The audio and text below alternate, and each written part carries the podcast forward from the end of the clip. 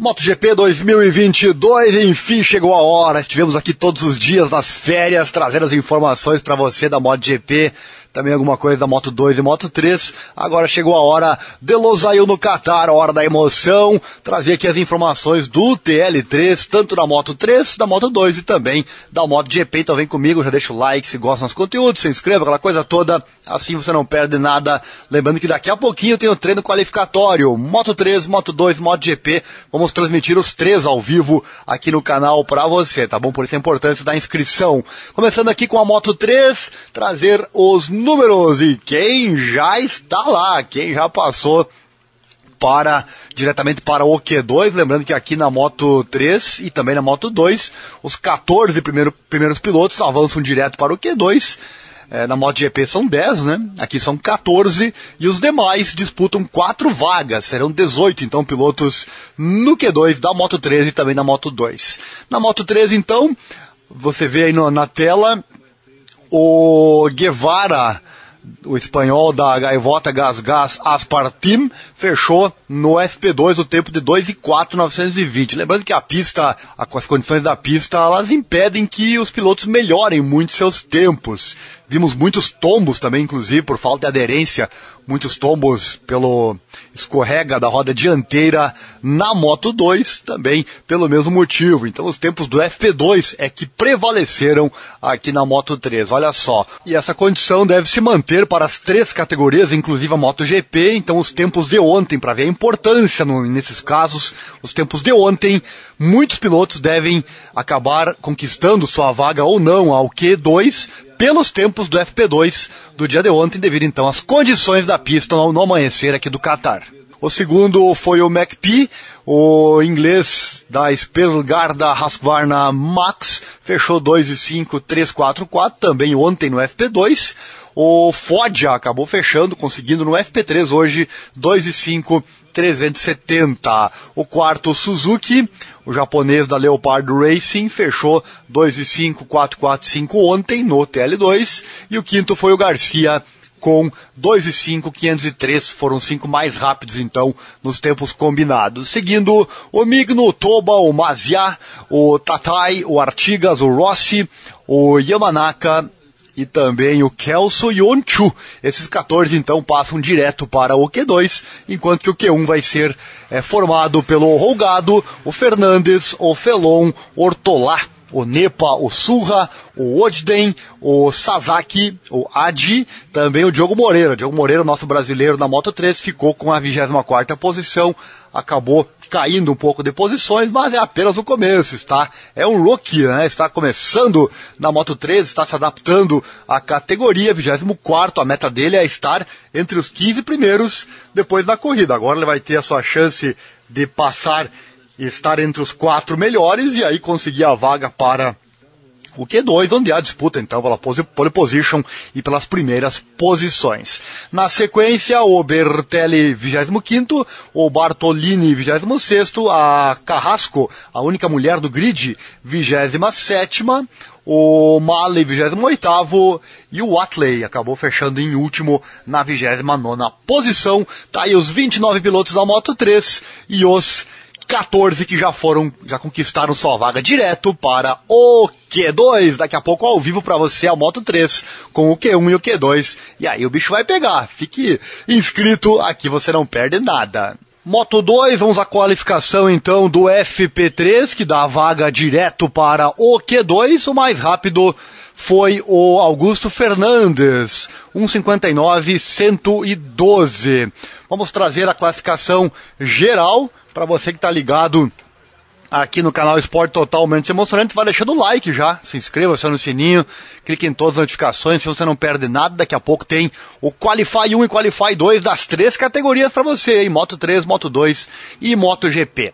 Vamos lá então com os tempos combinados, Augusto Fernandes em cabeça, com o tempo de ontem do FP2, 1,59,112.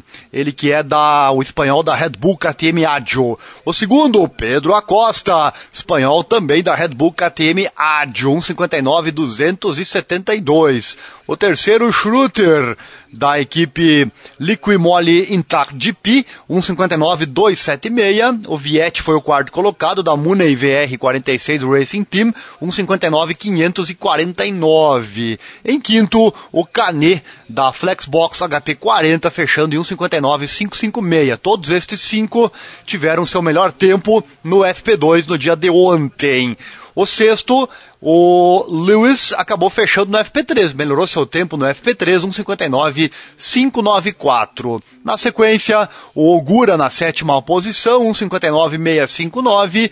O Salak, oitavo colocado, 1,59,666. O nono, o Chantra, com 1,59,702. E em décimo, o Balbier, com o tempo de 1,59,705. São os 10 primeiros. Seguido do Dixon, do Arbolino, do Roberts e do Navarro. Esses 14 passam direto para o Q2.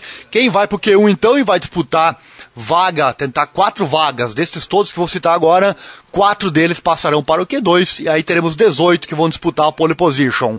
O Arenas, 15 o Gonzalez, 16 o Aldeguer, 17 Ramírez, 18 Alcoba, 19 Baltus, 20 Ben Snyder, 21 o Rodrigo, 22 o Fenati, 23 Dalla Porta, 24 Vandengu, o 25º, o Zacone, 26º, Corsi, 27º, Cubo, 28º, Antonelli, 29º e o Kelly é o trigésimo colocado. Você vê aí no mapa que a maioria dos pilotos, então, conquistou o seu melhor tempo no FP2. Expectativa disso, de que isso aconteça também com a MotoGP. Quem fez tempo bom ontem e o Rins foi o melhor deles, tendência de já ter quase garantida sua vaga no Q2, como eu já expliquei antes, devido às condições da pista neste amanhecer de sábado aqui no Qatar.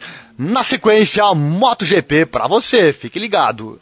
Vamos aos números da MotoGP, saber quem passa direto para o Q2. Os 10 primeiros da MotoGP, diferente do que acontece na Moto 3 e na Moto 2, os 10 primeiros vão direto para o Q2 e você já os vê aí na tela, esses 10 com a marcação branca, são os 10 que conquistaram sua vaga direto para o Q2, não vão ter que passar pela peneira do Q1 que dá duas vagas para este Q2. Então vem comigo saber os tempos também.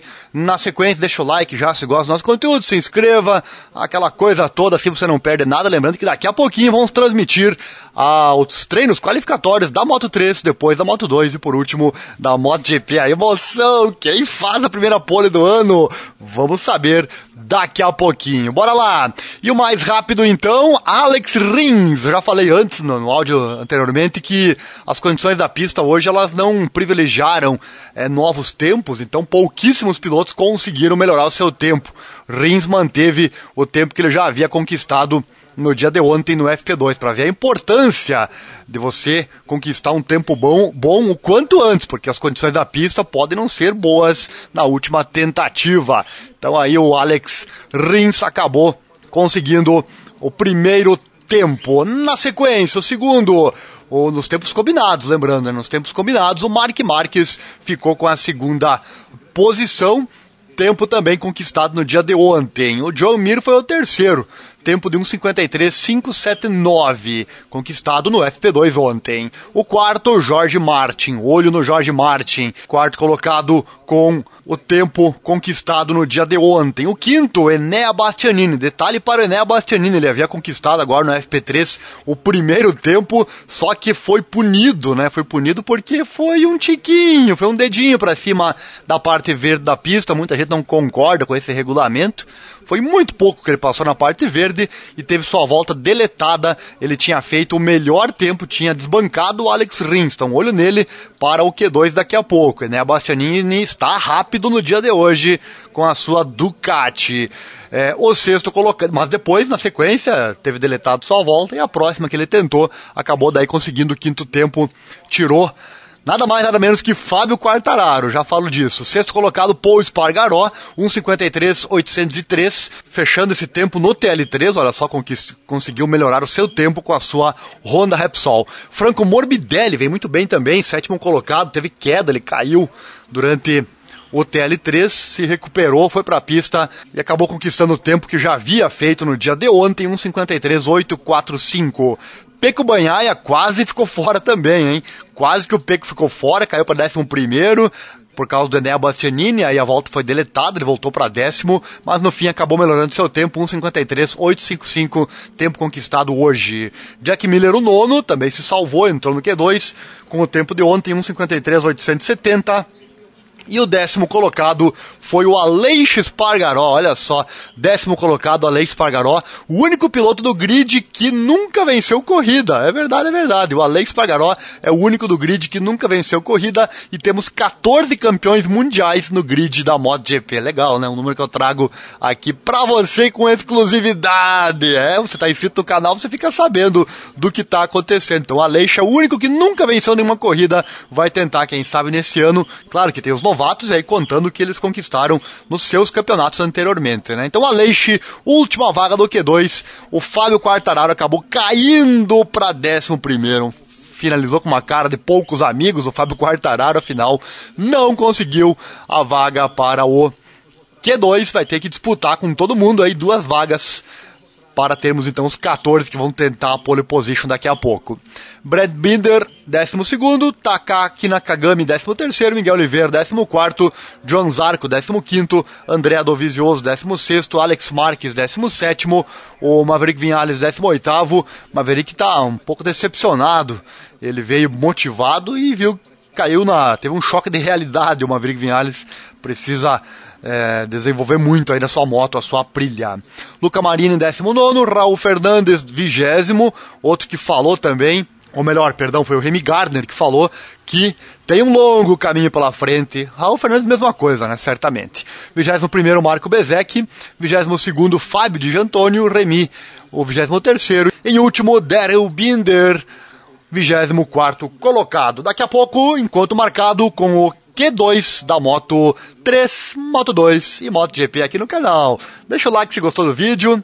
Dá trabalho, mas eu faço pra você ficar por dentro de tudo que tá acontecendo. Se inscreva, aquela coisa toda, assim você não perde nada. Daqui a pouco live, daqui a pouco estamos ao vivo aqui com a transmissão e amanhã tem a corrida, claro, da mesma forma. Abraço, valeu, até mais.